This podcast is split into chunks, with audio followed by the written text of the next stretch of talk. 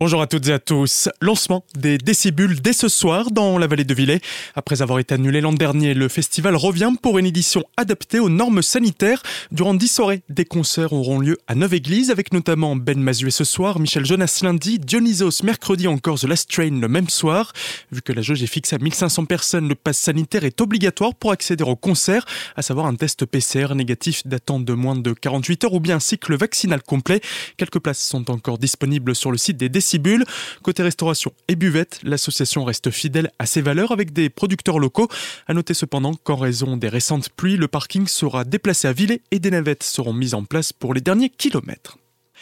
Dans la baie de la Bruche, un week-end placé sous le signe de la mécanique. On en parle avec Simone Lanninger de l'Office de tourisme de la vallée pouvoir discuter mécanique et ça va décoiffer. Alors, euh, pour ceux qui se sont tenus éloignés euh, des circuits pendant un certain temps, et on sait pourquoi, c'est le moment de s'y remettre et de découvrir donc cette magnifique course qui est donc pour les amateurs de carrosserie rutilante et de moteurs rugissants, la 20e édition de course de côte de la Broque qui compte pour la quatrième manche du championnat de France de la montagne VHC, deuxième division et du championnat de Luxembourg. Je vous le dis, ça va déménager. Donc, pendant deux jours, vous pourrez les voir, ces magnifiques euh, voitures. Il y aura en plus un show de drift en cadeau. Le samedi, donc, euh, les courses commenceront par les essais de 12h30 à 18h et dimanche, trois montées de course dès 10h. Plus d'infos à retrouver sur la page Facebook de la course de côte de la Broque et pour acheter vos entrées, direction le site WizEvent. Les musicales gourmandes, c'est tous les vendredis de l'été à Dambec-la-Ville sur la place du marché, une sorte d'afterwork qui se tient de 18h à 22h.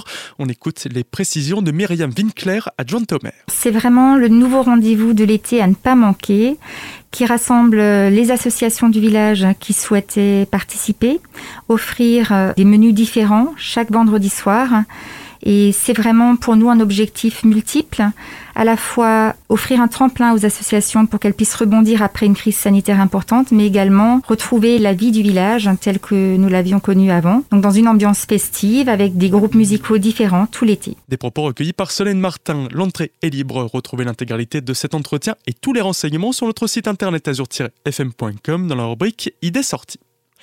L'Arena fait son cinéma en plein air. Dès ce soir et jusqu'à fin juillet, l'Arena vous propose des séances de cinéma en plein air qui auront lieu sur l'île du Rhin entre Fogelgrün et Breisar am Rhein au niveau du parking de l'eau.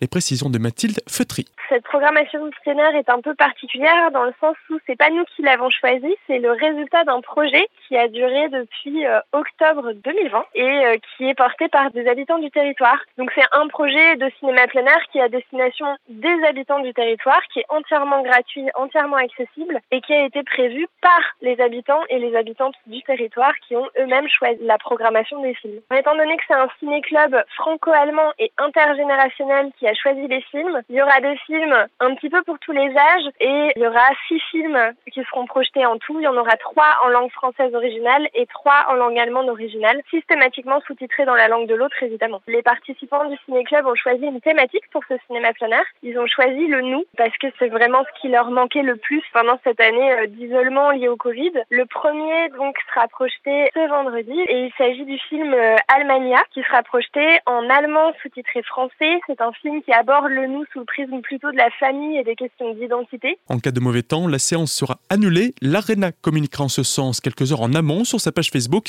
Pour les prochaines séances, les dates et films diffusés sont à retrouver sur son site internet. Une autre aura lieu dès demain soir.